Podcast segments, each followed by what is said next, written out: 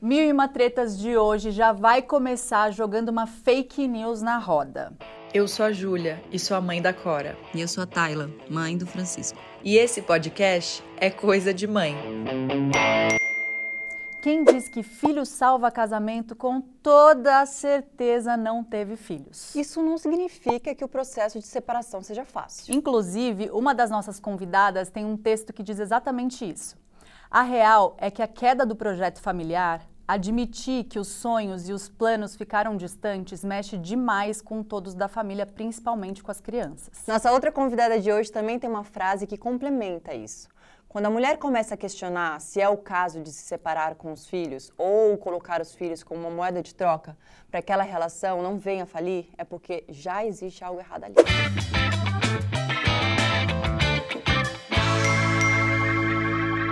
Bom, parece mesmo que elas estão super afinadas, né, Marida? Nem poderia ser diferente, né? As duas autoras e atrizes da peça Mulheres que Nascem com os Filhos têm muito que falar sobre esse assunto. Sejam muito bem-vindas, Samara Felipe e Carolina Figueiredo. Que bom ter vocês aqui. Obrigada. Bem-vindas. Que delícia vocês aqui. E afinal, filho salva casamento?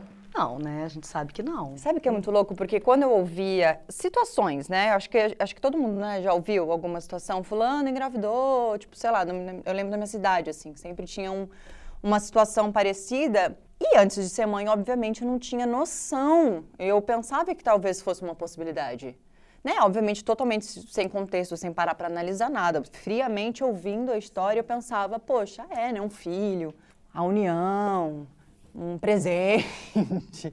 Um, um, e, de, e depois de virar mãe, eu falei, gente, para se manter um casamento com um filho é a coisa mais difícil, no meu conceito, na minha experiência, do mundo. Uhum. É, é, assim, é, é, se já é difícil o processo todo, manter um casamento, eu acho que de, de, de todo o processo é o mais difícil, assim. Eu acho que além de, de uh, ter, uh, alimentar essa ideia da romantização, né, dessa família tradicional que é arraigada na gente desde que a gente nasce, principalmente mulheres, nós meninas, né, pequenininhas, há também uma questão da culpa, né? Você deve ter falado isso aqui milhões de vezes já, eu tenho certeza. Não tem maternidade sem a palavra culpa.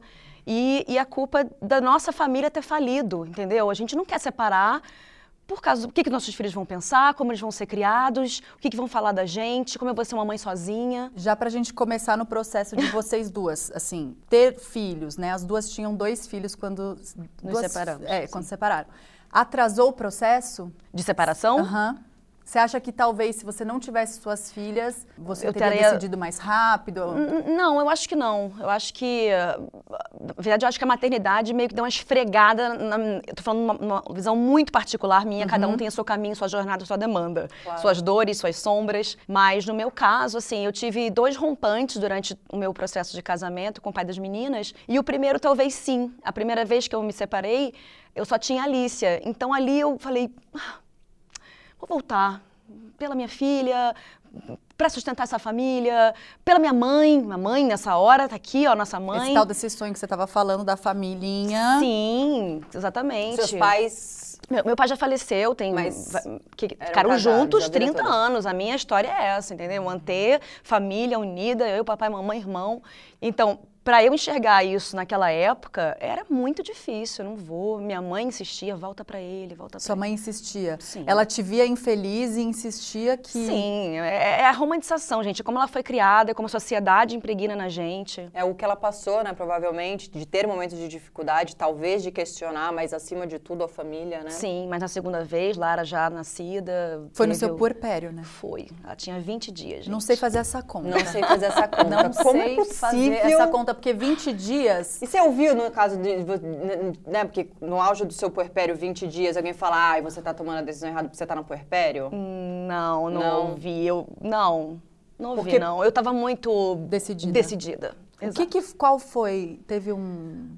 Olha, eu não sei o, o que foi, hum. Júlia. Eu sei que eu, eu descobri o que eu não queria mais pra minha vida. Entendeu? Acho que foram chavinhas virando, não é uma que faz tac ela vai fazendo tac, tac, tac, é. até que você, enfim. E o seu processo, Carol? Pois é, a minha Ele história... Ele se prolongou? Ela é bem diferente, do... na verdade, porque eu... É, eu estava terminando quando eu tive um filho, e aí depois eu estava terminando e tive outro. Foi tipo assim... Que bom que enquanto você tá terminando, você tem tempo de ter um filho, né? Isso é maravilhoso. Então, a minha história ela é toda ao contrário. Eu tô falando isso de uma menina, né? Hoje eu acho uma menina Seu de primeiro 23 filho, anos. Você, é, você teve super nova, né? Então eu me separei, eu já tinha dois filhos e 23 anos. Então assim, hoje eu, eu ainda tô me recuperando disso tudo, inclusive da maternidade, já são 11 anos. Inclusive, tem uma frase sua que eu acho maravilhosa, que poderia ter saído da minha boca. A maternidade certamente foi o evento que mais me impactou, me transformou e me chocou. Até hoje, não sei se isso foi bom ou apenas uma avalanche da qual ainda não me recuperei. Ai, é verdade. Isso eu é acho que eu não me recuperei mesmo ainda não. Tem, é, A é, gente se recupera. recupera. não, não tem. Porque é um, é um para sempre a maternidade, né? É uma avalanche para sempre, né? Mas enfim, vou interromper a sua resposta sobre o seu processo mesmo, assim, como é que foi para você, né? Você contou que foi ao contrário, né? Você estava se separando, engravidou, estava se separando, se separou. É, Quer exatamente. dizer, estava se separando, engravidou, perdão. É, assim, eu vejo que eu, eu tive que lidar com muita frustração e muito ressentimento sobre as minhas escolhas desde muito nova, né? Então, com 23 anos eu já tava assim, gente, eu caguei minha vida. Minha profissão ia ser a atriz de sucesso, revelação, contrato de sete anos e de repente estou aqui com duas crianças que eu não sei lidar. e- intervalo, qual que é o intervalo? tem dois anos, assim, um ano e pouquinho. E muito nova, só que há 11 anos atrás a gente não falava de feminismo, não falava de relação tóxica, a gente não falava de, De nada puerpério. disso, de puerpério, nem de parto, nem de nada. Blues. Então, muitas das minhas amigas, das nossas amigas que tiveram filho agora, depois dos 30, que eu acho muito mais saudável, inclusive, ser mãe depois dos 30, falam como que você conseguiu passar por tudo isso? E eu não sei. E eu acho que... Aquela que chora. Tô brincando. A gente chora É em todos normal, normal. Assim. Dia normal aqui no Mil e Uma. A gente chora Todo, em to- isso é ontem toda eu... segunda sexta aqui no Mil e Uma é assim. Mas acho que é desse lugar que quando a gente fala de quebra de idealização, da romantização da família, no fundo a gente está falando de sentir raiva, ódio, vingança, densidades que a gente não foi ensinada a lidar e que no puerpério e que na separação, de repente você está inundada por essas emoções que você nem consegue validar que é possível que você sinta. Porque afinal você é uma boa mãe ou uma boa esposa, ou deveria ser, né? E se sentir tudo isso, acabou. Você não é mais tão boa assim, né? Exato. Você expor, né? Não só sentir, né? Falar sobre dores é complicado, super, né? E ao mesmo tempo cura, né? Porque, assim, grande, do meu, grande parte do meu processo foi lá em 2014, quando eu comecei a falar nas redes sociais. Olha, tô infeliz com meu corpo, não tô gostando tanto de ser mãe, nunca pensei em ser, né, assim. Então, acho que é, é um pouco do que vocês estão fazendo, né? Que mesmo, olha, a ela, a atriz, ela também sente isso, ela também passa por essa dor, né? Isso conecta muito, né? É o que eu, eu falo em todos os episódios, mas enfim, falo cada vez mais breve. Eu tive uma depressão durante a gravidez que eu nunca tinha ouvido falar que existia, só pós-parto. Então, passar por isso sozinho, inclusive, acho que essa ideia, né, disso aqui, que não era exatamente isso que eu tinha em mente, de como transformar, como comunicar aquilo, veio dessa dor, veio dessa depressão e que eu falava, cara, eu sou a única, caramba, que pior mãe do planeta, não ter relação com a barriga, não gostar da barriga, não gostar de nada daquilo, tá odiando cada segundo, tá odiando cada momento, sendo que foi planejada, que foi sonhada, que bosta que eu sou. E aí, cada vez a depressão ia mais a culpa, né? Eu lembro perfeitamente, quando eu senti a primeira coisa assim,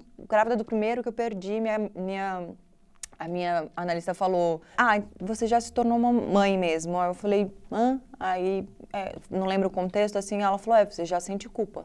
É isso, ser mãe é ser uma culpa. Bem-vinda. Aí eu, ah, que ótimo. Tem aquela culpa, você já tá na depressão, que existe o hormonal, que existe mais do que o hormonal, e aquela culpa você só vai, né, te jogando mais para baixo. Então, muito da necessidade exatamente de falar, caramba, eu não tô sozinha. Já é um processo solitário, né? Maternidade, socorro, e mas também de, de tentar falar, vocês não estão sozinhas, né? Essa dor não é só sua, né? Tipo, e essa, acho que essa culpa diminui, né, nesse processo. E acho que esse lugar de entender também que é, as violências, as solidões, as carências, a quebra de expectativa é estrutural, né? É de toda uma sociedade. Claro que tem os cortes, os privilégios, cada uma passou, né? Eu passei com 21, com 23, mas quando a gente percebe que não é uma falência pessoal, eu, né, com as minhas escolhas como mulher, né, desvalidando o próprio caminho, inclusive de afirmar uma separação, né? Acho que dá um. Ah, então tá, não, não tô toda errada sozinha, né? E como assim. foi seu caminho de afirmar essa separação? Olha, eu acho que eu me separo todo ano, assim. Eu reafirmo que eu me separo. Assim, eu me lembro porque eu me separo, porque eu tenho uma outra história, né, com o pai das crianças, ele é completamente presente, ele divide, é, tem uma chega outra frase junto. sua que eu adoro e que eu acho que ela é essencial para esse episódio nosso, que é, você me corrige se eu falar o palavrão errado, mas é alguma coisa assim, ele foi o marido de merda, mas ele é um puta pai. É isso? Essa frase já deu tanta mil e uma tretas. Deu. Então a gente pula ela, não tem Quer problema. pular ela, a gente não, pula. Não, não tem problema, tudo bem. A gente, é uma live que a gente fazia semanalmente, né, na, na pandemia, trazendo esse lugar de um programa que a gente tinha, né, tem, Com a Segunda Gisele das Thier, Exaustas, com a Gisele Gisele. Thier. E nesse lugar de, desse limite, né, do, do que que eu vou contar da minha história, o que que eu vou, né, como pessoa pública e também expondo o pai das crianças e também as crianças que já estão com a carinha aí. Isso também é uma forma de silenciar a minha história. Sim. Sim. E Oh. é, reafirmo lugares de, olha, falei aqui, falei aqui, mas uma proteção também, né, de tudo que aconteceu, de toda a minha história.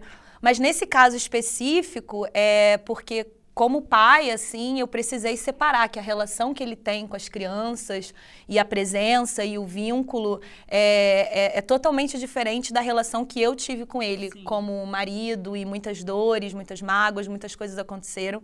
A gente está há oito anos separados e, assim, eu reafirmo porque eu estou separada, porque a pressão de voltar é muito grande, assim. Até hoje. É, eu ia até te perguntar, É. porque como seu processo foi diferente, eu- eu- assim, você estava se separando e engravidou, aí você estava separando, e engra- o que te fez não se separar? Foi pura e exclu- exclusivamente a gravidez? Porque se você já estava separando e engravidou, foi tipo, não, vamos tentar aqui por essa família. Eu acho que tem um lugar, né, de tentar pela família, sim, claro. E, e também um lugar de. é, às vezes a parceria afetiva e sexual acabou.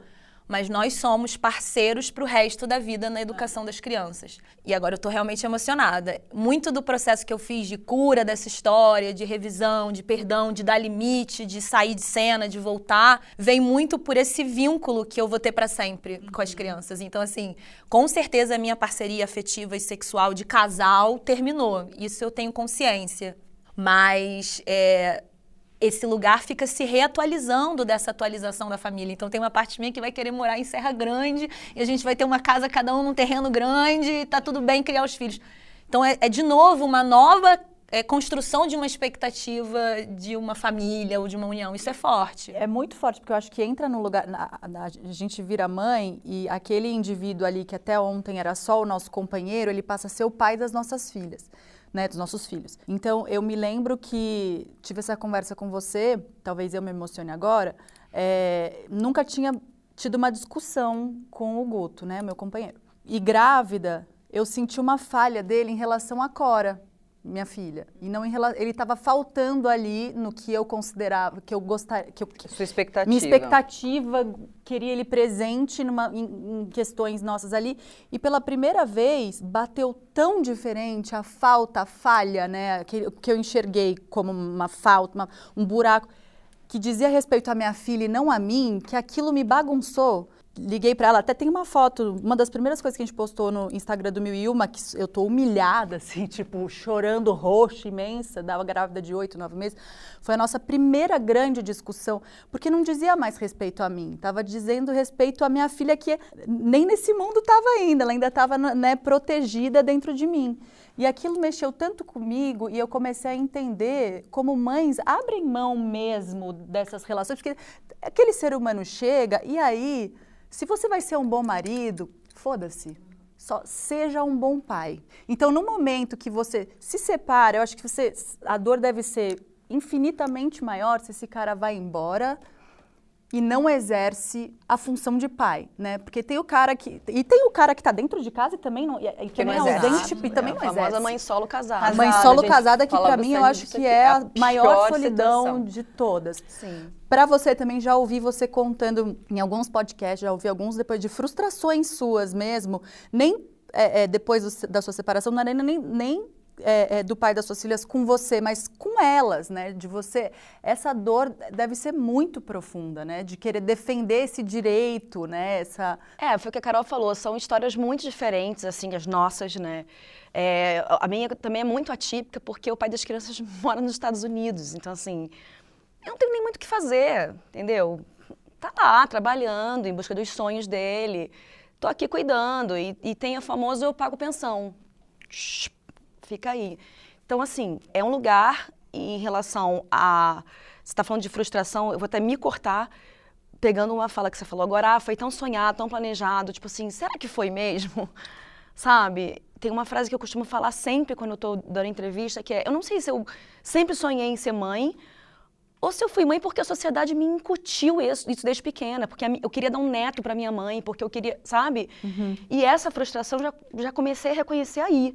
Primeira frustração de que a gravidez não é plenitude, não foi, pelo menos para mim. Nossa. Admiro mulheres que passaram lindamente por esse, por esse momento. Para mim foi um, um, saco, eu não queria ficar grávida de novo, eu achei pesa pesado, eu achei cansativo, eu achei.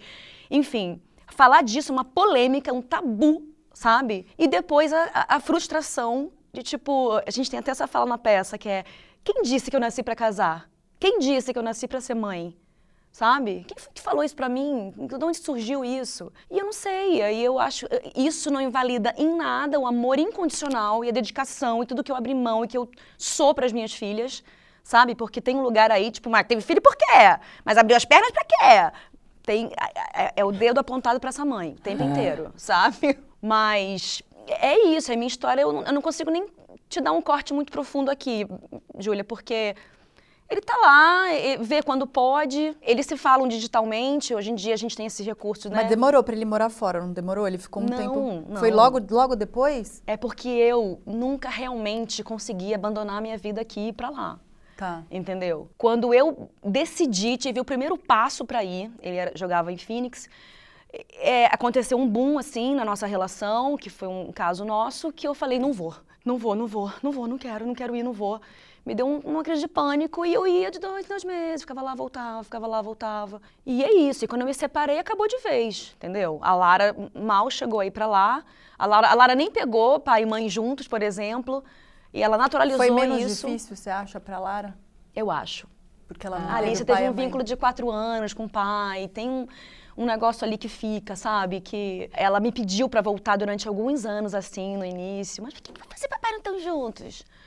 Quer ver mamãe feliz? Tô brincando. não, e é, e é, doido, né? Como acaba que tem uma, uma carga de uma responsabilidade e de uma culpa da gente não ter dado conta dessa família, Total, da exato. gente não ter Total. lutado unhas e dentes, né? Cara, os casamentos... esse homem? Cadê esse homem que larga o sonho pra, pra fazer a família? Cadê o homem que larga o trabalho pra fazer a família? Cadê? Alguém acha por aí? É, e num lugar assim, de, falam que ah, os casamentos duravam mais antigamente, mas eu fico assim, claro. assustada como que minha mãe, a minha avó e minha bisavó e todas nossas, né, passaram por tantas coisas sem nem validar, sem nem perceber, né? E acho que a nossa geração tem muito esse lugar de a minha sensação é que é uma panela, estamos abrindo uma panela, sabe, de pressão. Então tá saindo um monte de coisa, eu nem sei como é que vai ser assim, mas talvez a nossa geração seja, olha, ah, tô falando, isso Pelo aconteceu, aconteceu comigo, né, assim, porque não tem mais como segurar. É a sensação. A, a Sá falou da, da, da, própria mãe dela incentivando a continuar numa relação que ela não estava feliz. Você sentiu o julgamento da sua família, dos amigos? Eu acho que não tanto, assim, sabe? Porque eu estava muito decidida e a, e a, nossa separação foi muito abrupta, foi muito necessária, assim, sabe? Foi estancar algo necessário. Mas até hoje tem esse lugar das crianças, né? Que sonham da gente morar no mesmo condomínio ou assim, morar perto. Então, eu acho que tem esse, esse lugar. Acho que a minha avó sofreu muito no início e tentava me dar uns conselhos super equivocados, tipo, mas a mulher é assim mesmo, tem que passar por isso. Não, mas é Socorro, é isso. Né? Não, mas ó, eu também isso aconteceu comigo e eu também passei por cima e eu falava, essa não, eu não vou conseguir, sabe assim? E questionar isso assim, porque para mim foi muito novo, né? Será que eu realmente. É, é, não é nem deveria, mas. É, enfim, ter tido filhos foi tipo um, uma arrebentação na minha vida, sabe? Me tirou do meu eixo de poder, da minha carreira, da minha autonomia financeira, sexual, dos sonhos que eu tive desde pequena. Então, assim, foi tudo muito forte, sabe? Só que muito também, nova. ao mesmo tempo, amiga, sem romantizar nada, dá um poder feroz pra gente, né? Ah, isso dá. Descobrir coisas em mim que essa coisa da minha mãe, por exemplo, eu, eu compreendo, eu acolho. É uma, ela foi criada numa outra geração, nossas avós. E para ela, além de, dessa romantização do filho da família, também tinha um lugar de tipo, o que ela vai fazer sozinha? Quem vai sustentar? Como é que ela, sabe, ela vai conseguir ficar sozinha, sustentar, ter dinheiro? Vem desse lugar também, sabe? Da insegurança, da mulher, que ela foi um pouco transgressora na geração dela, sabe? Ela trabalhou, não largou a família, os filhos, não largou o trabalho por causa da, da família e tal, mas mesmo assim ainda estava presona ali dentro de um, uma cristalização de um conservadorismo, de enfim, por isso que ela vem tão forte assim para mim. E muitos términos que eu faço, não só com o pai das crianças, mas de relações que acabam, eu também dou esse não coletivo, sabe? Assim, olha, não sou só eu que tô dando esse não. Tô dando esse não para minha avó, para as minhas amigas, para as pessoas que eu escrevo no Instagram dizendo se empoderem mulheres, né? Então é um, é um não coletivo, assim. E às vezes esse não também é pra maternidade, né? Porque os meus filhos não queriam que eu tivesse vindo para São Paulo. Choraram, pediram para eu ficar, e tem um lugar que eu falo, esse é o meu caminho, deixa eu ir, eu vou, e vou, né? Assim, mas isso não acaba nunca, sabe? Assim, diminui, mas não acaba. Os seus pais se separaram cedo, né? Sim. Você acha que isso é, interferiu como na, na, na, com a Samara, assim, o fato de você conseguir se desprender mais fácil dessa relação, desse plano familiar é, perfeito? E como filha também, legal saber, né? Você como filha de pais separados, você acha que isso te encorajou de alguma maneira. A gente tem um dado aqui de um estudo britânico que ouviu mais de 500 jovens de 14 a 22 anos com pais divorciados e descobriu que 82% deles preferiam a separação do que viver com os pais infelizes e brigando. Você como filha, não, não, não sei como era a dinâmica dos seus pais, mas você sentiu alguma coisa parecida? E isso foi é, é, fator, te ajudou a tomar essa decisão? É, primeiro, estamos entrando quase numa terapia aqui, né? Estou fazendo conexões que eu nunca é tinha feito. É, mas acho que tem um lugar, assim, de... Pela, pela trajetória dessas separações, me encorajou a reafirmar a minha dignidade como mulher, independente uhum. da família. E isso fica ecoando, assim, muito, assim, de... Nossa, realmente, às vezes, términos e nãos vão desse lugar de eu me conecto com a minha integridade, com o meu caminho, com a minha liberdade, com a minha expressão é, sexual, com a minha expressão de vida, assim. Então, acho que não que tenha sido mais fácil, né, viver essa separação, porque para mim esse lugar de cisão de família, cisão de lar, acho que tem até buracos até hoje aqui que ainda estão em aberto e, e, e, e inflamados, mas esse lugar de reafirmar o meu caminho me traz muita força, assim. É, para mim foi, eu já falei também aqui, mas para mim foi muito importante assim, meu pai é, é quando você falou isso, eu falei, nossa, que louco, né? Porque eu conheço muito mais homens que eram maridos maneiros, porém péssimos pais, assim, conheço muito, assim, infinitamente, assim, tem uma exceçãozinha muito pequena que é o contrário, assim, são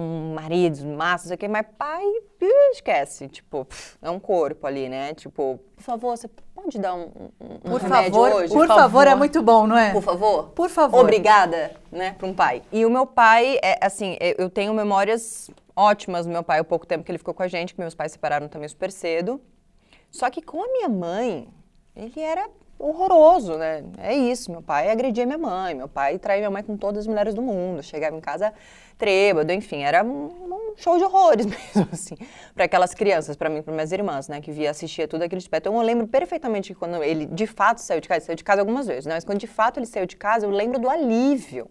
E assim, e sempre, e nunca não foi esse alívio para mim, nunca, assim, eu, né, graças a Deus, muitos anos de análise para né, várias coisas, mas esse lugar nunca foi um questionamento. Eu sempre falava, nossa, graças a Deus. E você acha que isso foi um, um fator para você, de você, nos seus futuros relacionamentos? Nossa.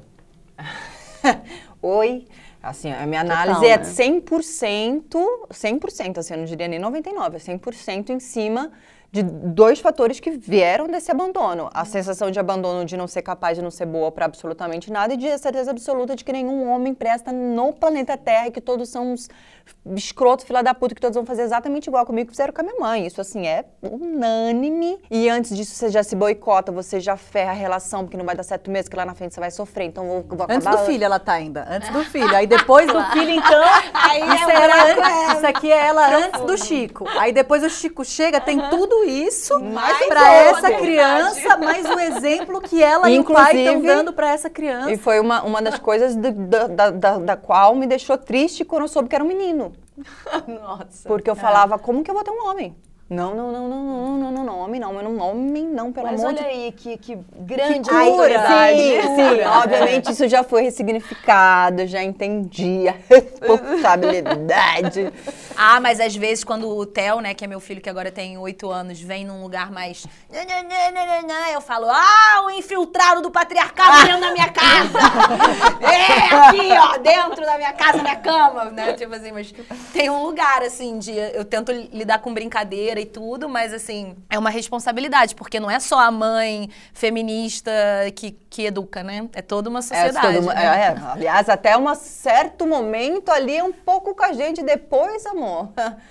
Ui, escolas, amigos, famílias e etc. né? Agora, uma pergunta que daí vai até pra você também, Maria, porque tá Hum, mais fresco olha. pra gente do que pra elas, né? Vocês lembram o casamento, assim, no momento em que, que, que os primogênitos, né, os primeiros nenéns nasceram, os nossos nasceram agora, né? A gente tá bem fresquinho aí. Qual foi a primeira, porque chega em casa já com um elemento novo, né? A ser, você tem um serzinho a integrar naquela dinâmica, naquela casa, reorganizar tudo. Carol não chegou, Carol já estava em casa. Ah, já você em É, casa, é foi em verdade. casa. Carol já Já, já, já pariu em casa. É, mas qual foi a primeira, a primeira adaptação, não sei se adaptação é a palavra, mas o primeiro, a primeira coisa que, opa, agora isso aqui no casamento, no encontro, no- na, na dinâmica com o pai dos filhos de vocês. O que, que vocês sentiram? A primeira coisa que você, que já, porque é muita coisa, né? Olha, eu tenho zero lugar de fala nesse lugar.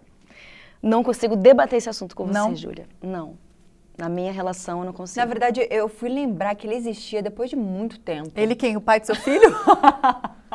Não, tô tentando o lembrar. que é um grande lugar. erro nosso, né? Você É, sabe? Claro, claro. Mas assim, ele como ser, né? Não como. Porque assim, eu tive a sorte de realmente, os primeiros 15 dias, o Renato que estava gravando, foi dispensado e ele me ajudou muito em tudo. Não posso falar nada, eu só dava. Só não, né? Eu sempre me corrijo. Eu dava peito e ele dava o banho, ele limpava, trocava Então, fralda, corrige ou limpava o ajudou de novo também. É. dividiu. Enfim, então ele esteve muito presente ali comigo, mas era, é- eu fui lembrar que existia um Renato marido depois de muito tempo, muito tempo. Eu acho que na verdade veio dele me lembrar. Oi, eu tô aqui. Oi, seu marido tá aqui, ele ainda existe. E não num lugar sexual, não, não, não, porque eu que cobrava mesmo. Mas num lugar de, olha pra mim mesmo. É, é, eu falava, não dá pra olhar, hum, foi mal aí, mas não, não tá dando ainda. Mas daqui a pouco a gente, a gente... Então eu levei muito tempo, na verdade, pra chegar nesse lugar. Assim, É, de a gente fica observar ele. sozinha, gente. Ponto. Eu lembro da. A gente tem uma cena, inclusive, também na peça que eu transformei num sketch, que é a madrugada inteira que eu passei, eu fiz cesárea, né? Eu tive cesárea. Então, a sensação eu tenho muito viva até em mim ainda, de eu levantando, é, começar a chorar, eu levantar com dor, com o peito já cheio de leite, toda dolorida, toda ferrada, fodida. E não queria acordar o cara, sabe? A gente fica culpada de acordar, né? Não, é ele, ele não vai saber fazer tão bem quanto eu. Não, eu, eu faço sozinha. Não, tá eu não cansado, tadinho. Eu tive, Eu cara. tive demais Eu tive. É, o meu foi o oposto É, também. a assim. Júlia levantava pra amamentar. Eu ia até... Eu também. Eu, eu não, eu falava, eu amamentava no quarto, na cama, acendia a luzinha baixinha, amamentava ali, né? Ainda dava pra ele colocar pra rotar. É isso, é isso aí. Pra mim também foi assim, é, é isso, né? Hoje eu vejo que com certeza eu tive uma depressão pós-parto, né? Que o nascimento da Bruna foi uma violência obstétrica, que aí daria um outro podcast que não cabe aqui, mas acho legal sempre trazer né, as marcas de como que é essa Claro, relação e, por esse, e essa relação com esse, esse cara nesse lugar onde eu vejo agora que eu estava numa depressão. E pra mim veio muito num lugar, olha, eu tenho 21 anos, eu não sonhei nem pensei em fazer nada disso. A única coisa que eu vou fazer diferente de você é amamentar e eu gestei e pari. Agora o resto eu não tenho vontade de fazer nada e nem então, assim, é, era muito assim, eu amamentava de madrugada e ele colocava pra rotar e tal, assim. Mas um lugar onde foi instintivo, não foi agora, ai, sou uma feminista e não existe ajuda, existe vamos compartilhar junto. É tipo um bicho mesmo, sabe? Atravessado nos seus limites e também aprendendo a sobreviver, né? nos seus limites. É por isso que eu falei, eu nunca nem pensei na Tatuar possibilidade de sair. assim, no corpo. Carol vem com este. Ela vai estar atravessada nos seus limites. Eu identifico. Vou tatuar aqui no canto. Eu nunca nem pensei em sair do quarto. Eu lembro que a gente teve essa conversa que você falou, mas você não sai do quarto. Eu falei, nunca nem pensei em sair do quarto. Não foi uma coisa, tipo, pensada, ou vai acordar, ou não vai. Não foi, tipo, nem pensei. Eu precisava. Meu filho não aumentava de três em três, né? A livre demanda dele era tipo de 40 e 40, uma em uma, uma hora e meia. Quando fazia duas, era assim, uma vez na semana. Então, assim, não era nem. Como que ele. Não, é aqui mesmo, entendeu? Tem um, algum absurdo muito grande que vocês já ouviram e que tirou vocês do sério? Deve ter muitos, né? Mas algum, assim? Vocês... É, pra mim é um lugar, assim, que foi muito curioso, porque eu, eu era muito nova, né? Tinha vinte e poucos anos. E tudo que eu fazia. Essa depressão, você tinha consciência na época? Nenhuma, né? Não, nenhuma. Imagina, mas com, com 21 anos. É. Com 30 dias, a minha filha foi internada na UTI. E aí eu precisei sair de uma depressão forçada, porque estava ali, né, no vínculo com ela. Eu só compreendi que o parto da Bruna Luz, né, foi uma violência obstétrica dois anos depois, grávida do Theo para parir. Então, assim, o nosso corpo, ele vai sendo atravessado uhum. pelos limites, pelas violências, mas a gente nem se dá conta. Não. A gente sabe que tem alguma coisa estranha, que rolou uma emoção, que, né, então, e vai descobrir depois de muitos anos, assim. Então, essa é a história. Tinha perguntado se teve alguma coisa muito ah, absurda. Você Sim, você ouviu. O que para mim era muito marcante de absurdo é porque eu tava fazendo o meu máximo né? Tipo, e tudo que é a demanda de cuidar da criança e uma sensação de estar tá dando pouco ou de estar tá desajustada fazendo errado. E para ele, né, para o pai das crianças, a gente ri disso hoje, era tipo, oh, ele troca fralda! Nossa, mas ele é um super bom pai, ele leva na escola, ele bota para dormir, ele bota para rotar. Eu ficava assim, gente, é, um, é um pai funcional, fazendo coisas funcionais, mas realmente era fora da média e é até hoje, né? Tipo, é o, é o pai deles que estuda para para a escola, que eu não dou conta de ensinar matemática, essas coisas. Mas é nesse lugar, né? De uau, que Paizão. maneiro. É, o meu absurdo eu tenho escutado hoje em dia, né, na verdade. Além, além de ter, o primeiro, a cobrança de ter outro filho é muito grande. Foi para mim, por parte dele também, principalmente. Nossa. E hoje em dia, é uma coisa muito absurda que eu tenho escutado por essa mulher que eu tenho descoberto em mim a cada dia pós-maternidade, pós minha filha já tem 13 anos, sabe? Isso foi uma caminhada, tá sendo longa essa caminhada. Dessa mulher livre que eu quero ser. Quem sou eu? Quem eu sempre quis fazer? O que, eu sempre quis fazer? Não sei o quê. De ouvir o que, que as suas filhas vão pensar. O, o tempo inteiro. Porque eu tô de meia arrastão, de maior, rebolando na festa, porque eu tô. Então eu tô gritando isso. mesmo isso hoje em dia. É, um, é uma militância mesmo. É, é, elas vão pensar que eu sou feliz, eu sou livre. É isso que elas vão pensar. Você entende? Claro. Eu quero eu tô realizando sonhos meus, assim. Então eu quero que elas me vejam realizando os meus sonhos, para que elas sejam capazes, se sintam capazes de realizar os delas. As pessoas não conseguem entender e eu já falei também isso aqui que eu também não entendi até ser mãe, que a mãe antes de ser mãe é mulher. Eu não entendia. Eu juro que eu também não entendia. Não sei se, se é com todas as mulheres isso ou não, mas eu não entendia também. Eu entendia que minha mãe era mulher, mas era mãe. E mãe é mãe. Que a mãe Acabou, entendeu? Que a mãe é mãe, porra. A mãe é, porra, não, dá, não, é atitude de mãe. Minha mãe não pode fazer isso, minha mãe não pode fazer mãe aquilo. não transa. Mãe e a Samara, foi, a Samara foi muito importante nessa furada de bolha, porque eu lembro, assim, que eu, né, enfim, sempre falo com 23 foi anos até o que uniu a gente, crianças, inclusive, um, foi. pra curar nossas dores, esses puerpérios, a gente se juntou pra escrever essa peça. E eu lembro a primeira vez que você me arrastou pra uma festa, Vai Ter Punk, do Rael, uhum.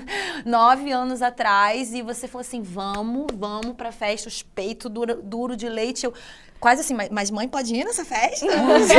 pode ir. E assim, e, e, o Guga, né, o pai das crianças falou, não, vai lá, eu sei que você adora festa e dançar e tudo. E eu fui, então assim, é, lembrar dos desejos, né, de quem prazeres. eu era, dos prazeres, da minha autonomia sexual, do que eu gostava de fazer da individualidade. É uma Como militância. É, o reencontro né? com a individualidade, com vocês. Porque, né, imagino que não só pós-maternidade, como pós-casamento. A gente reencontra a individualidade, eu ainda eu tô no nono mês. Ela tá procurando. Tô, você não só encontra, Tayla, Tayla, você não só encontra, como você vai precisar entender a linha tênue entre dar a individualidade para o seu filho na pré-adolescência, sabe?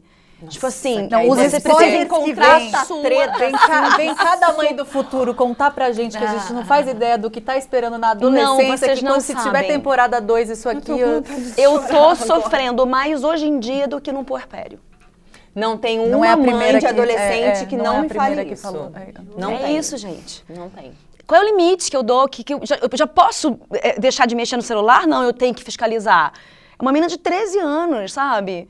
Tá se descobrindo, tá descobrindo sexualidade, tá fazendo descobertas novas. Agora, a vida social dela é, é, rompeu com a família ali, sabe? Tá, tá ali naquele métierzinho dela. Ela tem um universo fora dos seus olhos. Eu que não, você não tem sei nenhum lidar com controle, né? isso, ninguém me ensinou. Eu tô enlouquecendo. Opa, é o meu! Ih, gente! Oi, filha, tudo bem? Não é de você que eu tô falando. Desculpa, gente. Modo avião. É, eu, eu tô, na, tô tentando entender ainda o que, que se passa com a nossa individualidade. É tudo isso que, como vocês estão, né, vocês vieram, estão aqui do futuro pra gente. Não, porque assim, Ela ter- tá falando o tempo todo desse reencontro dessa mulher, desse desejo, desse corpo, de não sei o que, eu tô...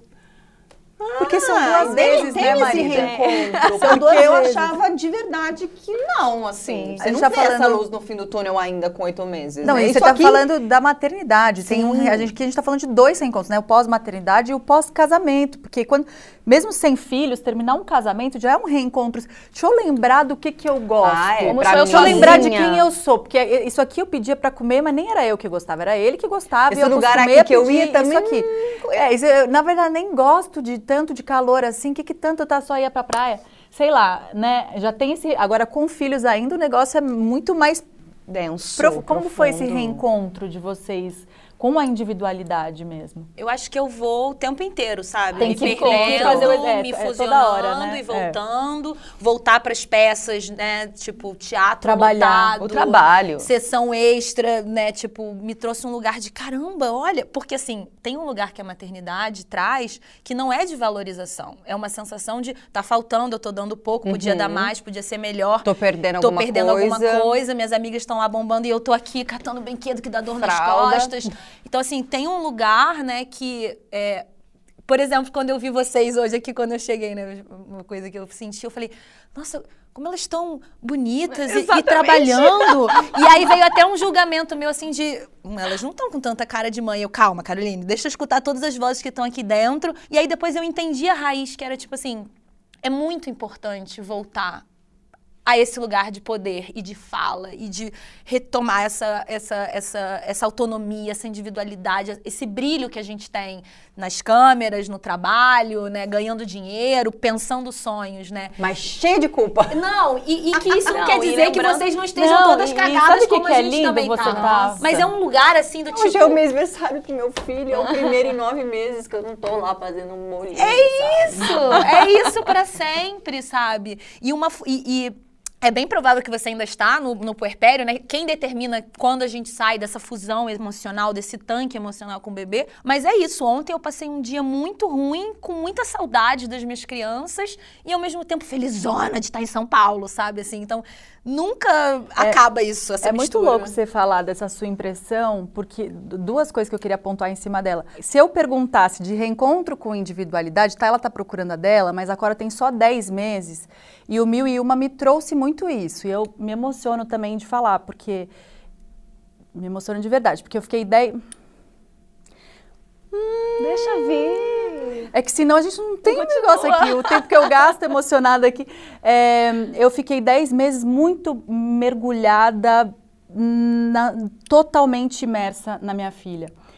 E eu não teria feito aqui se não fosse a Tayla, porque a- a- veio de mim a ideia, veio da minha cabeça, eu liguei para ela, falei, mas eu jamais colocaria em prática se ela não pegasse na minha mão e falasse, vamos. Vamos. Porque naquele momento eu era inteira Cora, inteira. E centralizadora e é, é, Controladora, controladora e achando que ninguém mais seria capaz, inclusive o Guto, que é super presente, aquela, aquela coisa de é, reclama se não faz, e se faz, reclama porque não fez do jeito que você queria, tudo isso. Então eu estava completamente cega em várias coisas, porque eu vivia só aquilo, que também não é bom, porque no momento em que ela pegou na minha mão e falou, quando eu vi por conta dela, eu já estava botando esse carro na rua e de repente eu olhei e falei, olha o buraco que a gente tá. E agora a gente vai fazer acontecer, porque começou. E no primeiro momento que eu sentei e, e o texto, né, pesquisa, texto, escrita fica mais comigo daqui, eu entrei um dia na minha casa e com o privilégio de escrever de casa, meu dia passou muito rápido. De 10 meses de um puerpério longo, de muitas dificuldades. E o dia voou. E o pouco tempo que eu tive com a minha filha, de novo, com o privilégio de poder almoçar com ela, encontrar com ela no meio do meu trabalho ali, foi de uma qualidade, assim, eu fui fazer ela dormir aquele dia de outro jeito. Então, o meu primeiro reencontro com a minha individualidade foi voltando a trabalhar num projeto novo que eu jamais teria feito se não fosse a Tayla, que eu jamais teria só convencido ela. E eu achava que se alguém tivesse convencer alguém aqui, era eu a ela, sabe? Foi uma surpresa grande, Deus sabendo o que faz. Mas ali foi um primeiro reencontro e ainda assim, quando a gente sentou para falar disso aqui, até já falamos disso no outro episódio, a gente olhou e falou: "Bom, Vamos vir de moletom, que é o que a gente tem. Se você olhar De qualquer pijama reunião nossa, moletom, bem e se você tivesse casa. visto o jeito que a gente chegou aqui, que o dia que eu comecei a gravar foi a primeira vez que minha filha ficou doente. Em 10 meses ela nunca. É Murphy, né? Testando essa mãe no extremo. Eu cheguei aqui, que isso aqui, meu, era uma. ma- Fala como eu cheguei hoje, marido. Eu não tirei óculos. Eu falei, vamos fazer a reunião da, da, da pauta hoje assim. E que bom que a gente escolheu se enfeitar. Porque a gente no começo não ia. Medo de ser julgada. Julgada. Tem essa culpa nesse lugar também de tipo. Vamos perder uma hora a mais pra gente se arrumar, que a gente, né, na Taila não, porque vem pra São Paulo, mas que eu podia estar com a Cora em casa. Ou será que seremos gatilho ruim, que é o nosso maior pânico, de, né, a gente se propôs a fazer uma coisa tanto para acolher e dividir e escancarar, né, tudo que nos atravessa. Será que a gente pode ser algum gatilho ruim? Mas por que que a gente também não pode se sentir bela e se enfeitar e estar aqui? E, e isso também traz a gente de volta para nossa individualidade de alguma maneira, né? Foi, foi a sensação que eu tive quando eu vi vocês. Foi assim, caramba, é, resistiram à avalanche que é a maternidade, né? E se reencontraram. E essa história de vocês que me emociona é a minha história com a Samara, assim, dela ir lá e falar: lembra a atriz que você é, lembra a tua potência, lembra a tua força, escreve isso, vamos rodar o Brasil levando eh, as mulheres para se reconectarem com isso.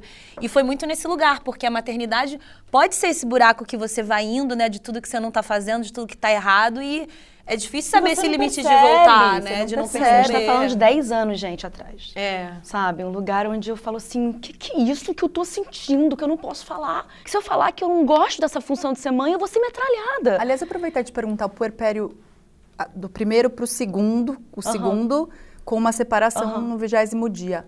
Qual a diferença? Você, você lembra? Você tem alguma memória? Ah, cara, eu- quando eu tive a Alice, a minha primeira, eu lembro de estar muito romantizada nessa época, estar muito encaixotadona dentro do que é, é, do castelo de princesa que eu queria construir, de dar orgulho para minha mãe, de dar orgulho para a sociedade, de estar com meu marido, e minha, sabe? Eu estava muito nesse lugar. A Lara já foi outra Samara. Era uma outra Samara. Tanto que até eu escrevi um livro chamado Mulheres que Habitam em Mim.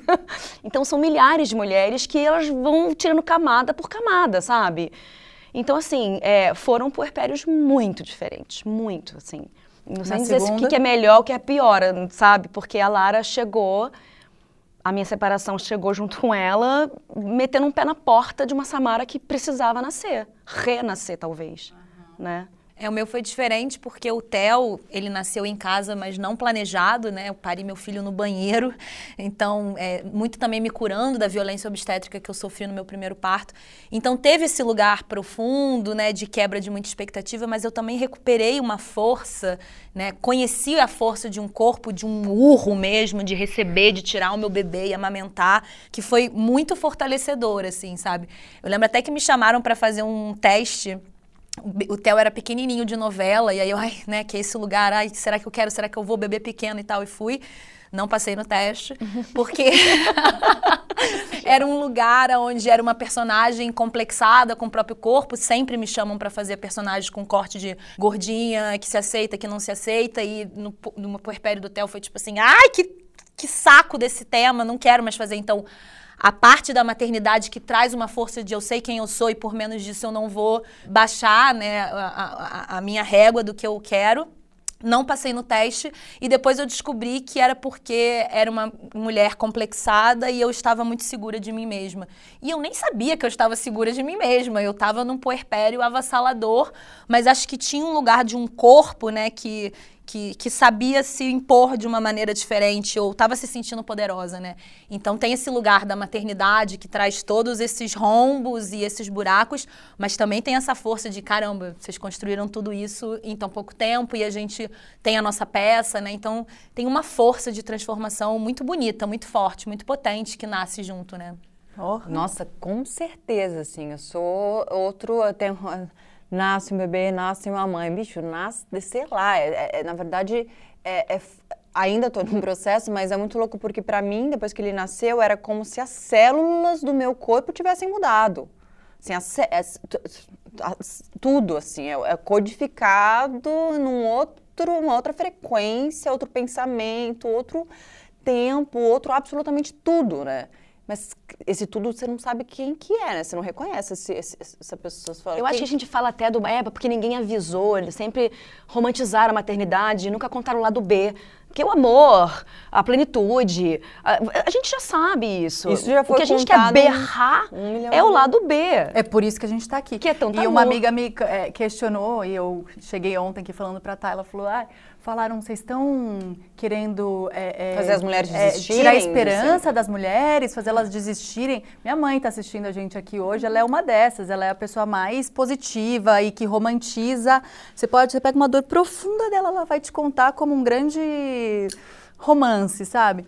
E você vê que tem dor por trás e tal. Então, minha mãe questionou e, e uma amiga nossa questionou também, tipo, mas tem que ter leveza, tem que ter o lado positivo. Vocês querem o que, vocês querem? Eu falei, bom, gente, as pessoas estão aí tendo filhos há anos, o que é maravilhoso, que é o maior amor que você vai sentir. Isso tudo eu acho que já a gente já está sabendo. Agora tem um tanto de outras coisas que é importante falar, e que eu já repeti em alguns episódios e volto a repetir. Eu prefiro, né, aquela nossa frase da piscina, a gente prefere estar tá aqui para dizer que a piscina tá gelada pra caceta, que se você entrar e achar quentinha vai ser maravilhoso, do que dizer pula tá quentinha e você morrer congelado, é, entendeu? É isso aí. Então, assim, a ideia é exatamente exatamente isso que você falou. Mas acho que mesmo assim, Júlia, vocês foram mães super recentes, sabe? Super recentes. E, e, são mulheres já que têm um mínimo de consciência sobre. Ouviam amigas, né, mães já falar, já, tá em pauta aí já, fervescendo esse assunto. E mesmo assim, tá a Tayla aqui, oh, meu Deus do céu, é. mas você tá você aí. Então, assim, é, é um buraco, é muito mais embaixo mesmo, entende? Não me ensinaram a fazer isso, não ensinaram pra gente. E a gente não tem que ensinar esse cara também a fazer, entende? Vocês acham que o filho, o filho, porque assim, se tem uma coisa que eu sempre, que eu tenho medo aqui já abrindo, expondo na minha relação, no meu casamento, é a hora que chegar a parte da educação com ele. Então assim, a pergunta era, você acha que um filho, o filho pode ser causa de divórcio? Eu acho que quando chegar na educação, que é já já, né? Eu tô falando de um bebê, mas assim, é, é, não muito lá na frente, eu já eu falo, caramba, porque eu tive uma educação totalmente diferente da do Renato, a gente pensa em completa, coisas completamente diferentes. Os acordos, né? Meu Deus do céu. Tipo assim, Se já é ali difícil a gente vai acordar ter que estar muito casado, separado. pra esse lugar, pra não falar, mano, sai daqui, some, tchau, vai ver daqui de tanto em tanto tempo, porque, né, você acha que o filho pode causar o divórcio? Com certeza. Muito, né? Também. Muito, com certeza. Quando começam a divergir é, ideias, ideologias, é, valores, né, entre Coisas os que não genitores, são negociáveis, né? Cara, tem uma coisa. Eu acho que você perde admiração pela, por esse parceiro, sabe? Você perde quando vai muito contra o que você acredita, acredita. que você quer para o futuro do seu filho. E, e lá também, estou falando de lugar daqui do feminino, mas o lugar do cara também. Talvez do que essa mulher esteja ali junto. É, uhum. Há uma divergência, com certeza. E uma sobrecarga também, né? É. Porque quem vai pesquisar outras formas de educação, quem faz o curso, quem lê sobre BLW, quem lê danana, também é a mulher, né? Então, assim, também tem que ficar. Não pode ficar tão pesado pra gente fazer tudo isso, assim, nesse lugar, né? E a questão da educação, a, além de tudo, é você revisitar como você foi educado, com violência, com ameaça, com chantagem, Castigos, com castigo, agressão. com agressão, com recompensa. Um grito. É, eu me formei educadora parental com 23 anos porque eu estava reproduzindo isso, né, com as crianças e é isso, é um outro lugar de como é que eu faço, que repertório eu faço, já que eu não quero bater, ameaçar, colocar de castigo, punir, né? Então, assim, É, um lugar busca onde desse novo repertório. de um novo repertório e de uma família inteira que precisa se estruturar. A avó, né, o avô, né, assim, é, é muita Todos coisa. os envolvidos. Todos os envolvidos. Eu fico pensando também na, no regime de guarda, né? Você ter que, é, isso- sei lá, é Natal sim, Natal não, né? É. Depende, cada acordo é um Tem uma acordo. eu sei, é, assim, eu sei pouco porque tenho uma enteada e o Guto tá sempre lutando pra vê-la, né? Ele vê menos do que ele gostaria. E aí penso também, desde que me tornei mãe, muito na mãe da minha enteada, Sim. né? Que horrível deve ser você ter que passar Natal sim, Natal não com seu filho, né? Ah, Juliana, não. Não. não, é não. Ano novo eu tava lá em Caraíva, linda, Nos maravilhosa. encontramos lá, nos encontramos lá. Não, mas você tá falando do ano novo, eu tava falando do Natal. Mas os dois. A diferencinha aí. Mas isso também são datas muito comerciais É, e são, romantizadas, cara, que fazem você sentir culpa de não estar com seu filho nessa data. E eu, eu não tenho mais essa culpa. Sendo que tava na data Isso o quê? é- isso da- vai da- ser- É o na seu apresentação tempo da também, escola. então é o seu tempo. Ela, ela, ela adora ter duas casas, ela adora poder viajar para encontrar o pai, ela, ela sabe disso tudo, ela já entendeu tudo isso. A Lara também. A pequena já vai absorvendo tudo. Então, assim, pra mim é, é um- é um- é ótimo ter um Natal no Novo livre, sabe? Então vai depender muito do acordo. Mas isso desde o começo ou isso hoje, que elas são uma. Você tem uma adolescente que, né? Desde o começo. Mesmo quando sua pequena ainda não comunicava Não, mas tudo, aí não te contava tudo. Não, mas pequena elas não iam Ah, pra não lá. não, você. não, imagina. De jeito nenhum. É um negócio de apego ali, ó, que você fica, que não É, dá. eu tô falando desse momento, né? Por exemplo, eu tô fazendo essa conta com a minha filha com 10 meses. Hoje, pensar um Natal sem ela. Não, não, ela tá mamando, nem, Hum. nem tem como, entende? Talvez passe um- ó, algumas horas do dia com ele. E é que eu tô te falando, vai depender muito de que tipo de separação é Da essa, que acordo é esse. A verdade é que os avanços na lei quando o assunto é divórcio são muito recentes, né? A lei que estabelece como prioridade a guarda compartilhada é de 2014, gente. É surreal. 2014, é surreal. Naquela época, as mulheres eram responsáveis pelos filhos em 85% dos casos de divórcio. Só 7% era de guarda compartilhada. Hoje esse número subiu um pouquinho para 30%, mas as mulheres ainda têm a guarda em mais de 57% dos casos, ou seja, ainda é muito desigual, né? Assim como a licença maternidade também, né? Muito desigual. É, e a gente tá falando de um país que só autorizou o divórcio em 1977. É muito recente, né, isso? Eu lembro dessa sensação da minha mãe fechar o vidro do carro porque não queria que as pessoas, né, da rua soubessem que ela estava separada, uma vergonha, né, de ser separada. Agora é doido pensar nisso porque depois da separação também continua um caos e uma, e, e- e uma solidão e uma carência. E essa Nossa, mulher também está vulnerável com E uma filhos. expectativa, E né, uma também. expectativa. E assim, então, às vezes tem esse lugar de ai, que bom que separou, a separação é uma benção. Muitas vezes sim, porque tira dessas relações abusivas. Mas aí você, mulher com filhos, ainda fica mais vulnerável a outros tipos de vínculos e relações. Então, tomara que você tenha uma relação boa com a sua família, tomara que você tenha apoios, uma rede que te sustente, porque não é só separei o Ru e agora, né? Muito pelo contrário. Eu fiquei morando na casa de uma amiga por quatro meses, depois fui morar na casa da minha avó com os meus filhos. Então tem toda uma desestrutura que não é só psíquica e emocional, mas é física também. né? Financeira, né? Financeira, total. E de dependência de outras pessoas pra ficar com a criança pra você, né, fazer alguma É, coisa. se a gente já tem essa, essa dependência né, de rede de apoio estando casadas numa mesma estrutura com o pai das crianças, separada, então é, é, É, brutal, a gente fala né? muito sobre maternidade solo, né? É brutal. A gente tem Que são mães em situações de vulnerabilidade, são mães adolescentes. Eu até postar um vídeo sobre isso hoje. Que é um lugar de. Se, se, se é assim, casada é uma solidão, imagina o que a gente já falou. E, e não existe, assim, inclusão para essas mães, sabe?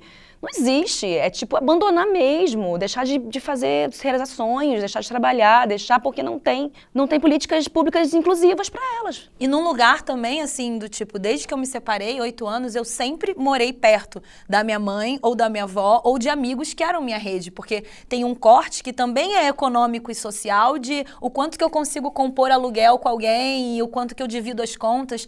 Então tem um corte também que é muito cruel, né? Do tipo, é, ter que morar morar com outras pessoas da família ou ter que compor lugares que parece uma falência, parece que você não deu conta, e o quanto que você se submete a essa estrutura, vamos alugar um apartamento juntos, temos um apartamento juntos, mas estou passando um monte de violência. Então, é um lugar muito delicado dessa mulher de saber prevalecer a dignidade dela, porque ficar ou sair vai ser uma cagada. A separação é muito ruim, isso é a realidade, né? Eu lembro muito da, da, minha mãe, assim, né? Porque ela não foi opcional, né? Por mais que não, não, foi opção dela se separar. Meu pai simplesmente foi embora com outra família. Então não foi só a separação, e sim o abandono geral, porque ele só não foi preso 200 mil vezes porque as, as filhas falavam: você vai prender meu pai? Porque pensão jamais pagou, nunca pagou uma pensão. Aliás, a gente foi receber pensão dele há pouco tempo, porque meu pai faleceu quando eu tinha 17. E aí já tinha um processo de pensão de sei lá quantos milhões de anos que a gente foi receber, tipo, agora pouco, assim. E eu lembro da, da, da diferença na vida da minha mãe sem meu pai.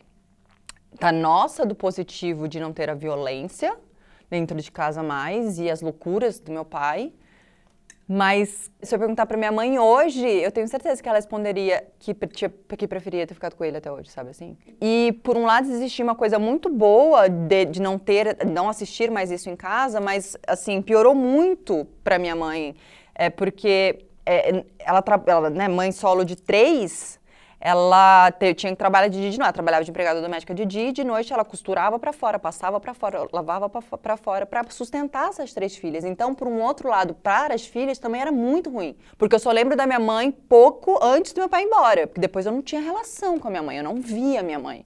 Minha mãe não existia, ela era tipo só trabalhava de noite para colocar comida em casa para as três filhas. Então também tem esse contraponto, né? É sempre uma coisa meio perdendo, parece, né? Tipo, enfim.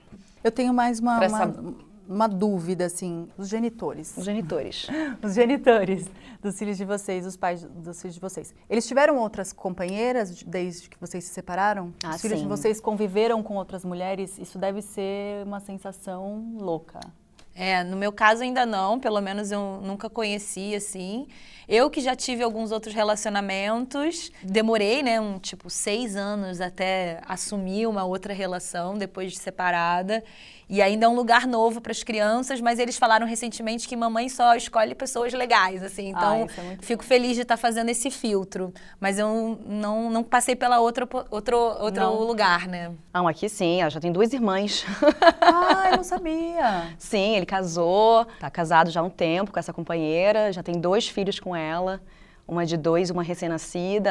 Elas amam as irmãs, são loucas para ir logo para lá para conhecer. E eu tenho uma relação meio de boa, assim, com ela. Eu, eu, a única coisa que eu quero é, é, carinho, amor e respeito com as minhas filhas, sabe? Uhum. É, tem um Mas você teve esse momento Eu tenho um pouquinho de, de ciúmezinho, um pouquinho tenho, Você teve assumo. esse momento de conhecer e... Ah, conheci, conheci. Porque eu, a, a mãe também... da minha enteada, eu fiz questão. Eu comecei a namorar o Guto, a Maia era muito bebezinha, e eu fiz questão, assim, sabia nada sobre maternidade, sabia nada o que hoje penso muito nela, assim, vários momentos eu penso nela, porque naquele momento em que a gente se conheceu eu não tinha ideia, a Maia tinha um ano, né, quase o que eu estou vivendo hoje, né, o que que ela estava passando naquele momento, e mesmo sem saber, graças a Deus, assim, me orgulho de ter tido a sensibilidade de falar para ele, vamos jantar com ela, quero conhecer, ela precisa saber quem eu sou, eu passo tempo com a filha dela, ela precisa ver o quanto a gente ficou amiga, Isso o é quanto ótimo. a gente se deu bem, e a gente se conheceu ali, a gente tem um convívio, enfim, é, não só ela, como a família toda dela,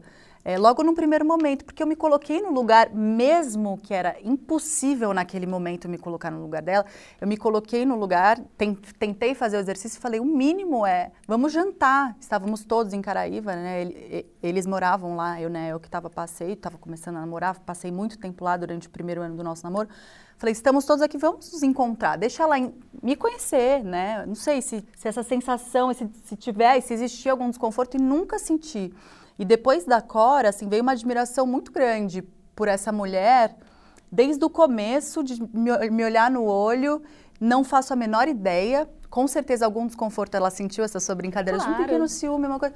É inevitável eu, como mãe, hoje pensar, né? Uma pessoa que você não conhece, que chegou agora na vida do seu ex-namorado, pai da sua filha, tem uma pessoa entrando que vai conviver muito com a sua filha, que é seu bem mais precioso, seu amor, os, né? Os, E uma grande preocupação também é que tipo de referência essa mulher, na, outra Quem mulher é na essa- vida dela quem vai é ser. essa mulher que Não é apareceu nem questão quem é, agora? é tipo que referência, mas que então, imagem ela vai sim. passar, que coisa, porque ela vai conviver O com que, que elas. tem dentro dessa mulher? né? Que- E que eu que também, por dali? aqui também. Eu tenho um companheiro já que há há oito anos, ele pegou a Lara Piquititico, sabe? A gente começou a, a ficar junto. E como é a relação? É uma delícia, um parceiraço. Vocês moram juntos, né? Moramos juntos, parceiraços, as meninas são apaixonadas por ele. E foi um grande, uma grande soma, assim, sabe, pra mim. Ele pegou o combão aqui e vamos e o lá. pai, quando você começou a morar junto, eles.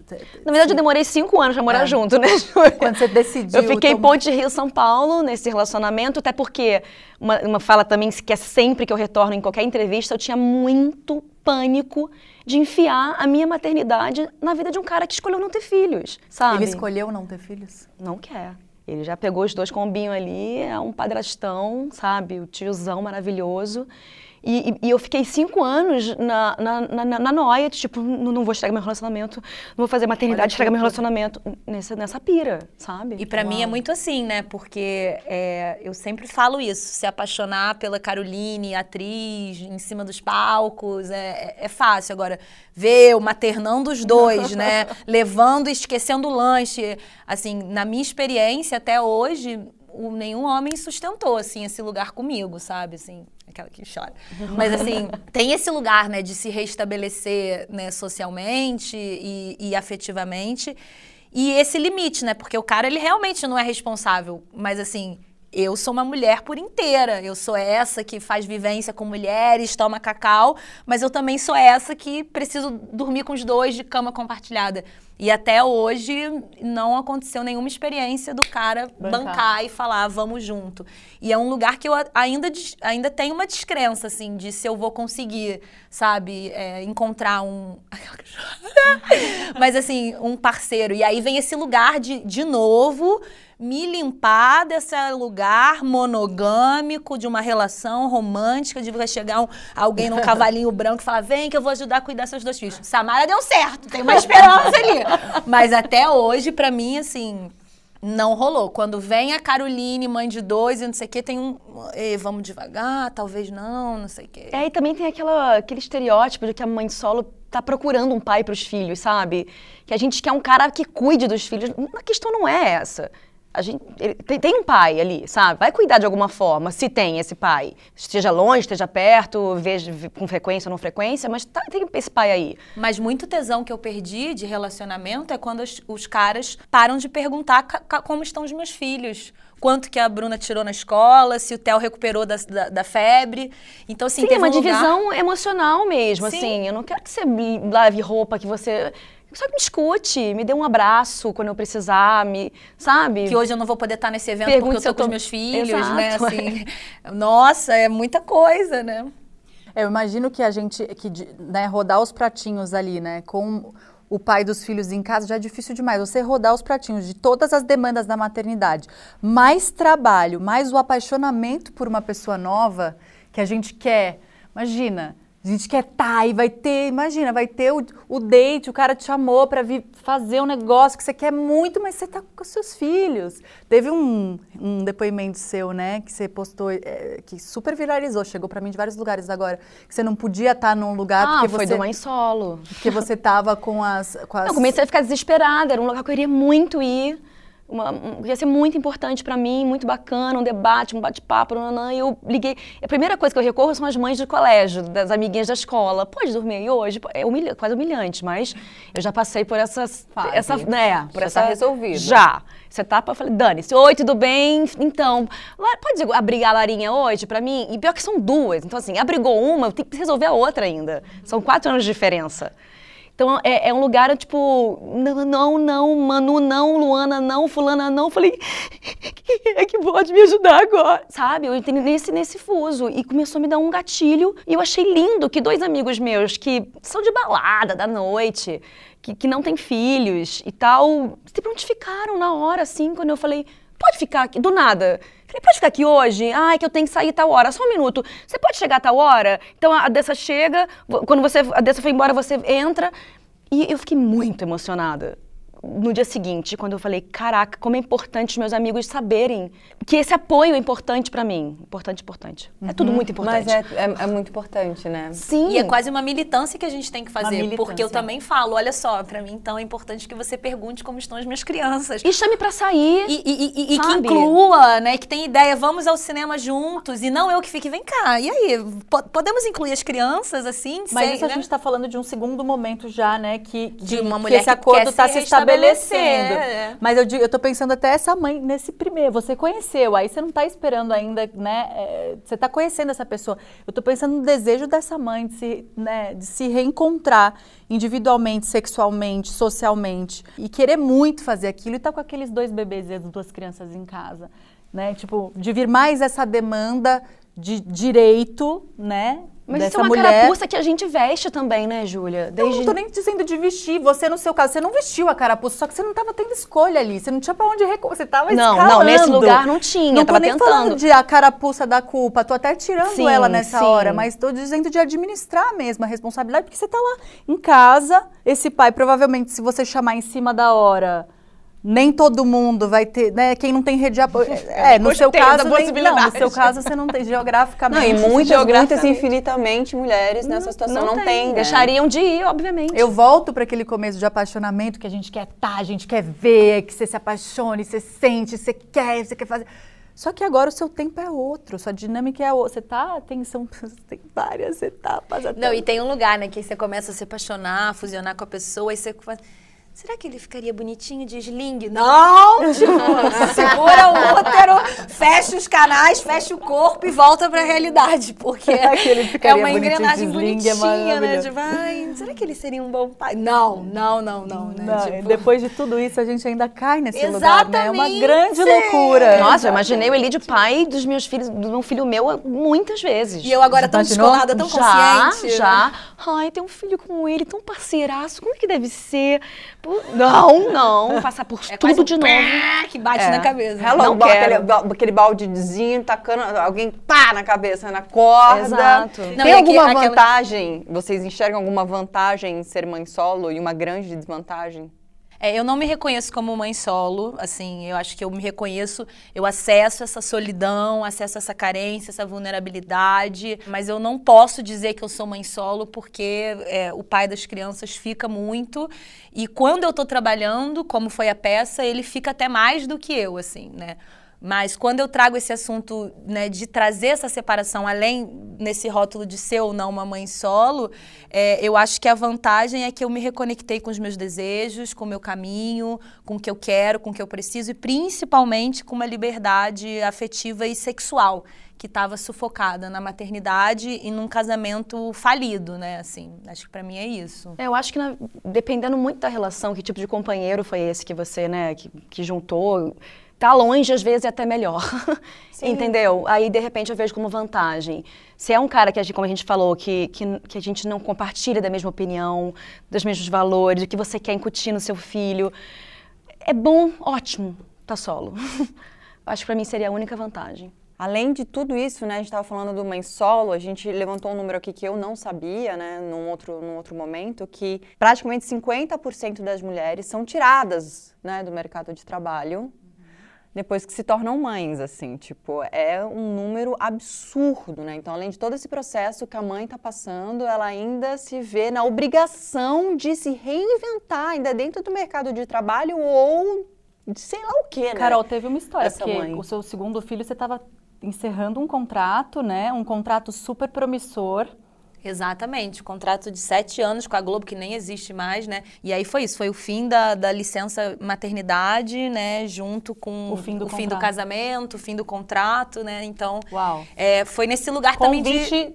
e 23. três anos. De se conectar com essa força, porque eu também fui, o que, que faz sentido pra mim? Faz sentido estudar educação, me tornei educadora parental. Mas o que eu acho que é muito importante, que eu acho que é um ponto que também é o que vocês estão fazendo aqui, o que a gente faz na nossa peça, é a rede de apoio. Como essa mulher, casada ou não, mas principalmente se ela é, se separar, o quanto que ela precisa fortalecer, criar, inventar, manifestar essa rede de apoio. E acreditar e é nessa capacidade dela de empreender, sabe? Às vezes a gente acha que não é capaz, que não vai dar, que não vai rolar e... e, e Sorte de quem tem uma Samara, isso. uma Tayla, né? É, pra fazer a gente... Exato, exato. Para fazer a gente acreditar na gente mesmo. Porque se a gente está falando de separação, a gente está falando de uma mulher que perdeu o vício, perdeu o sonho, perdeu a vontade, perdeu um lugar de uma, uma força de se e reinventar. Sem querer, às vezes na melhor das intenções, coitada. Peguei minha mãe para Cristo hoje, mas minha mãe também chegou para mim e falou assim: Júlia, olha como tá a sua vida com a Cora, vai mexer com isso agora? ela fala: não mexe com isso agora não. E ela trabalha comigo, ela já sabe que a minha demanda que eu já tinha de trabalho antes já me tomava muito. Falou, vai mexer com isso. Não mexe com isso, não. Você, não. você já mal responde minhas mensagens de trabalho, agora você vai enfiar em outra coisa, você não vai. Como se nosso dever mesmo fosse estar tá ali, na, né? Sim, fusionado naquilo tudo. E como que às vezes é difícil, né, a gente reconhecer que a gente precisa de ajuda e que tipo de ajuda a gente precisa, porque voltar a trabalhar voltar a me conectar com, com, com, com, receber financeiramente pelo meu trabalho, estar tá no palco, me trouxe uma, uma, uma força, uma, uma, relembrança da minha individualidade, da minha potência, que me deixou até mais é, é, conectada com os meus filhos, com né? Sim. De poder trazer para casa. É uma coisa né? que a gente repete que sempre, falei, que é né? mãe bem, mãe feliz, filho feliz, né, gente? Assim, eu acho que é uma regra quase unânime, assim, da, da, desse meu processo que eu entendi até agora, assim. E outra coisa que eu só parei para pensar depois que virei mãe, depois que soube desses números, dessa nossa vivência aqui, dessa nossa pesquisa, é da importância de olhar para essas mulheres empreendedoras, criativas, se reinventando e dar oportunidade para elas.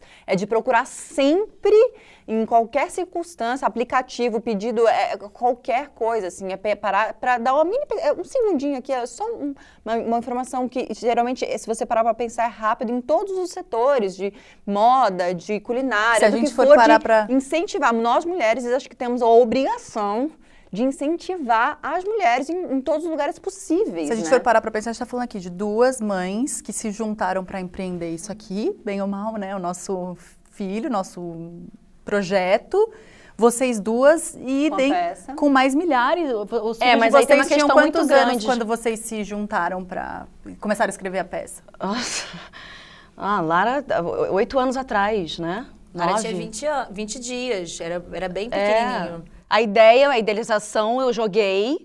E aí, Carol e eu, a gente começou num processo de, de desenvolver que dores e sombras a gente tinha que acessar para poder botar esse projeto na vida, para o mundo. Porque o que eu queria trazer é só que marcas e empresas olhem para esses projetos, para esse projeto, para o nosso certeza. Mulheres que Nascem com os Filhos. Porque muita coisa para porque a gente não tem é, recurso. incentivo, recurso. É. E até um lugar, assim, de é, ensaiar a peça, né? Que, que, que foi um processo né, de escrita coletiva nossa. E toda do meu bolso, assim. Toda do suada bolso que dinheiro saindo daqui. Exato. Amor. Num lugar de que eu só poderia voltar para o palco se fosse nesse formato, onde a produtora é minha amiga e não vai me cortar do elenco porque meu filho tá doente uhum. e que vai segurar de eu ir lá, pegar as crianças na escola, voltar, deixar com a babá dela pra gente ensaiar o final da cena. Uhum então eu olhava e falava, amiga, muita gratidão, porque eu não, nem conseguiria ser acolhida novamente pelo mercado, né, como mãe, e ainda ter uma, uma, uma, escolha de estar presente na vida com as crianças, eu não teria voltado como atriz, né? Eu tenho esse lugar, talvez um dia eu vou voltar a fazer novela, muito tempo, mas até hoje eu me pergunto, será que o corte foi pela maternidade? Assim? Cara, eu, eu, eu, é uma coisa, outra coisa que eu não tinha a menor ideia só vivenciando é o quanto quando você se torna mãe é você, se, você, não existe mais. Mas, mas você não teve um filho? Tipo, não, várias não situações de trabalho, de, né? de, conversar com várias. Tipo, um momento que eu falei, cara, né, Nene parou de, de, amamentar com seis meses, não porque eu quis, porque ele não quis mesmo. E eu falei, cara. A gente sempre se explicando. A gente sempre se explica. A gente, sempre a gente já explicando. falei sobre isso aqui, tipo, de se explicar. Por quê? Porque senão você e não ao é mesmo tempo mãe. um trabalho super invisibilizado, né? Totalmente. Total, 100%, né? Não existe. Mas assim, todos os lugares que, ou pessoas, amigos, produtores de elenco, whatever, que eu, que eu chegava, que eu conhecia, era e aí, primeiro que era, como é que você tá? Como é que tá a vida? Era assim, ah, e o Chico, né? Você já não existe mais, como é que você tá? Mas Isso não existe, gente, não existe, assim, é unânime, não é nem, ah, tem uma exceção, não. É só apenas... Você chega doente, torta, com uma olheira aqui, sabe? E outra coisa do tipo, ah, não, mas, eh, eh, mas você não tá com um bebê pequeno? Mas você- quanto tempo o Chico tá? Nossa, tipo assim, não, você é completamente, tipo, Descartado. descartado, assim, mas não pensam na possibilidade. É, é quando eu falava, ou buscava, ou tocava no assunto de uma volta ao trabalho, era tipo, ah, era sobre isso que você queria falar? Tipo, nossa, tipo, sabe assim, nunca... pe- Eu, eu ficava, gente... É isso, eu virei a mãe agora pra todo sempre, esquece. Inclusive, vamos fazer mil e uma tretas, que eu tô vendo que eu não vou voltar pro mercado de trabalho, vamos se reinventar aqui. Mas ao que mesmo tempo, é muita realização, assim, pra mim, estar no palco falando o que a gente tá falando. Pra vocês estarem não, aqui reverberando essas vozes. Não, a gente sai todo dia daqui assim, muito caralho. Catarse. Gente. Quando a gente fala do negócio que, que a Muito, Carol muita falou potência. de tô fazendo conexões, né? Pra gente bate exatamente desse jeito, assim. E cada tema, ele Cada- é mais, pega em um lugar diferente. Às vezes mais Tyler, às vezes mais eu, mas a gente se conhece tanto que a gente já olha e já sabe, fala, hum, deve estar espremendo um, um lugar muito apertadinho lá agora. E todos os dias a gente vai embora com conexões novas feitas. E para o nosso maternar, para nosso casamento, para nossa individualidade, para tudo, né? A gente fala isso na peça, né? O bebê chega roubando a sua identidade, sua profissão, quem você Vida é, sua vida social, social, o que você gosta, o que você não gosta. Então, recuperar essa identidade é ver que aquela mulher, né, de antigamente, talvez não volte, o que estava antes não vai, o corpo não volta, isso aí é um outro, um é, outro episódio. Então, quem é essa aqui nova, né? Quem é essa que não consegue ser ela mesma sem incluir os filhos, mas quem é ela além dos filhos e além Nossa, da eu me pergunto maternidade, isso né? todos os dias. Essa é sempre a grande questão. Eu já até tentei falar e aqui talvez essa várias resposta não venha tão cedo, tá, Aline? Só pra você saber. E que, de novo, foi uma coisa que nunca ninguém, minhas amigas, mães, família, irmãs, eu, nunca ninguém me falou sobre isso. Eu nunca, nunca ninguém me falou sobre isso. Sim. Tipo, nunca. Não- quando, isso- quando caiu essa ficha em mim, que eu tava na varandinha da minha casa, que, que, eu, que eu entendi isso tudo, assim, lá, lá, lá, lá, eu falei... Foi minha maior dor de puerpério, assim, brá, foi maior, assim, foi maior que o amamentar, o peito, a privação de sono, foi minha maior dor, pra mim, foi, foi esse momento de, de, caralho, definitivamente não sou mais aquela. Mas também não sei, que- sei quem é essa, quem que, quem que é, não, não, não, mas aquela eu amava muito, aquela eu amava muito, demorei muito pra construir aquela, pelo amor de Deus, volta! Não, não volta, não existe, mas já foi. Nossa, é, é uma doideira, né, gente? E numa injustiça, né, daí tá falando da profissão especificamente, né, tô lembrando de uma outra conversa nossa que não tinha nem a ver com mil e uma, de, eh, sobre se encaixar ali, né, tá no padrão do mercado de trabalho que vem o lance da idade, de jogarem já, já terem jogado na sua cara, pô, porque agora eu não posso mais ser A filha. a filha, mas também não posso ser a mãe. Ainda bem que eu sou jovem. Mas, calma, mas aí o meu marido que tem a minha idade, ele, né, essa, essa, a gente volta para essa disparidade maravilhosa, né, entre os sexos, mas assim, então tem essa mãe que se tornou mãe, ao mesmo tempo tem Meu marido faz o filho, faz o pai. E ele tem exatamente a mesma, mesma idade que eu. E todos os pares românticos são sempre de 25 anos, 10 anos mais novos do que ele. Nunca na história ele fez um personagem é, TV que a parceira dele não tivesse pelo menos 8 ou 10 anos mais jovem Foi o que que eu ele. militei em relação ao cabelo branco também, gente. Vida inteira sinônimo de velhice, relaxamento, de, de. A minha militância é essa. Tipo, por que, que eu não vi uma médica, uma advogada numa novela, numa, assim como do corte do corpo que a Carol trouxe? Grisalha. Grisalha era a velha, a bruxa, né? Sempre é assim. A desleixada, acabada, a que não se cuida. Aí veio também em relação à profissão, que é o te engole Não, e é desde de a gente, né, muito pequenininho, né, que já enfiam tudo isso na gente. Sim. Eu que tem um, a gente viu um vídeo juntas, né, Bru, que de uma, eu acho que é uma terapeuta, alguma coisa assim, que ela tá fazendo, é, falando sobre a pequena sereia, né, que a pequena sereia era curiosa, a, tomara que eu explique direito ali o contexto, mas é, era curiosa, não sei o que, tal, tal, tal, que queria os, eh, atrás dos mais, não sei o quê. aí ela se apaixona pelo príncipe, aí ela abre mão da voz dela, Perde olha a que voz. simbólico. Ela abre mão da voz dela para poder ir atrás do Dele. príncipe, se transformar numa coisa que ela não é. Não, um príncipe que ela mal conhecia. que ela né? mal conhecia, sabia nada sobre aquele homem, né? Enquanto que a, a, a bruxa má era solteira, né? Era a grisalha, Grisalha. solteira. É, Poderosíssima. Cara, né? graças a Deus eu não sei nenhuma história de nada da Disney, porque assim, Ótimo. ninguém contava historinha Não, pra mas mim se em casa, então pra assim, por um reparar, lado, graças Todas a têm Deus. problemática, Júlia. Todas, Todas. todas. Todas, sem exceção. Gente, mas é surreal isso. É surreal. É surreal. E faz essa, essa metáfora, né, do quanto que eu preciso calar a minha voz, calar as violências que eu, né, é, passei, que eu tô passando Pra na ser uma maternidade. coisa que eu não sou, pra ser pra- uma coisa que eu E não pra ser aceita. É. Samara, Caroline, muito, muito obrigada mesmo pela participação de vocês. Se liguem na peça dessas mulheres maravilhosas, vamos fazer acontecer. Se Deus quiser, vai acontecer. Eu quero muito assistir, ainda não tive Vocês têm que oportunidade. ver. E eu verei. Então, muito obrigada mesmo tro- pela troca, pela verdade. É muito importante pra gente. Até porque nada é mais maternidade do que a busca pela leveza no meio do caos. A gente faz o que pode. Não é mesmo? E frase de Carol também, a beleza no caos. Muita, muita. E você que está aí ouvindo a gente ou assistindo a gente, se ainda não segue a gente nas redes, corrija esse erro agorinha, não perca mais nenhum episódio e aproveita para bater um papo nos comentários. Um beijo, Tchau, gente. Tchau. Até a até a próxima. nossa próxima conversa. Beijo.